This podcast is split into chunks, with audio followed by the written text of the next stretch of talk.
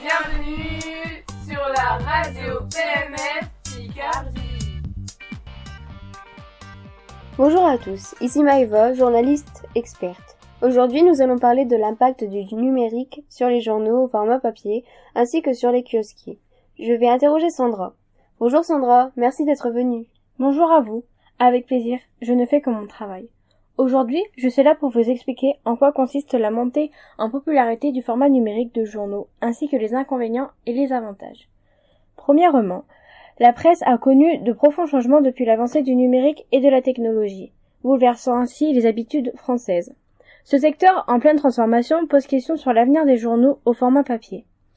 Les journaux au format papier qu'on trouve chez le marchand de journaux ou qu'on reçoit dans la boîte aux lettres grâce à l'abonnement qui sont payants et demandent beaucoup de papier pour les concevoir. Puis, ils ne sont pas très pratiques pour certains utilisateurs qui doivent par exemple prendre des transports en commun.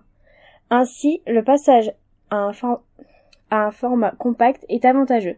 Cela permet d'avoir l'information partout et également d'avoir plus de choix dans les nombreux journaux qui existent, puisqu'on peut en regarder plusieurs afin de vérifier des faits. Avoir plusieurs visions et donc avoir une information complète. Ainsi, la manière d'accéder à l'information change alors que la société évolue. En effet, aujourd'hui, chaque journal possède une application mobile, de sorte que le journal est toujours accessible et on n'a plus la contrainte d'attendre dans notre boîte aux lettres.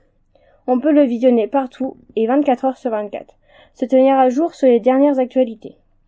Ensuite, l'information est de moins en moins connue, mais devient plus individuelle car notre moteur de recherche enregistre ce qu'on visite et nous propose des articles liés à ce qu'on a déjà vu à cause des serveurs. Nos recherches sont donc enregistrées et les publicités sont ainsi sélectionnées en rapport aux recherches effectuées. Merci Sandra. Donc quel serait le plus gros inconvénient de la montée en puissance du numérique sur le papier? Eh bien, le passage à un format numérique est bénéfique pour les consommateurs qui peuvent avoir l'information gratuite et globale.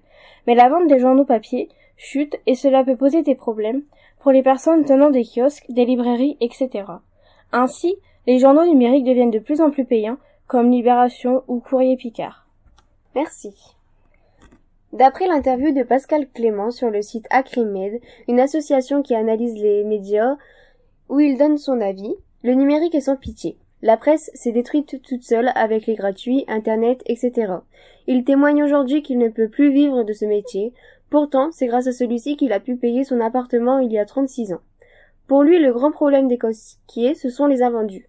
Il y a 1500 titres en kiosque, et là-dessus, plus de la moitié d'invendus. Il qualifie cela de honteux sachant qu'ils doivent quand même les payer, ce qui produit des pertes considérables.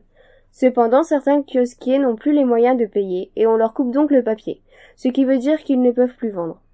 Selon Pascal Clément, la SPPS, la Société de presse parisienne de service, a trouvé, je cite, un truc bien dégueulasse. C'est-à-dire qui met les kiosquiers dans des situations délicates, puisqu'ils ne gagnent plus que 5% au lieu de 10% de leurs recettes, ce qui ne fait que les enfoncer.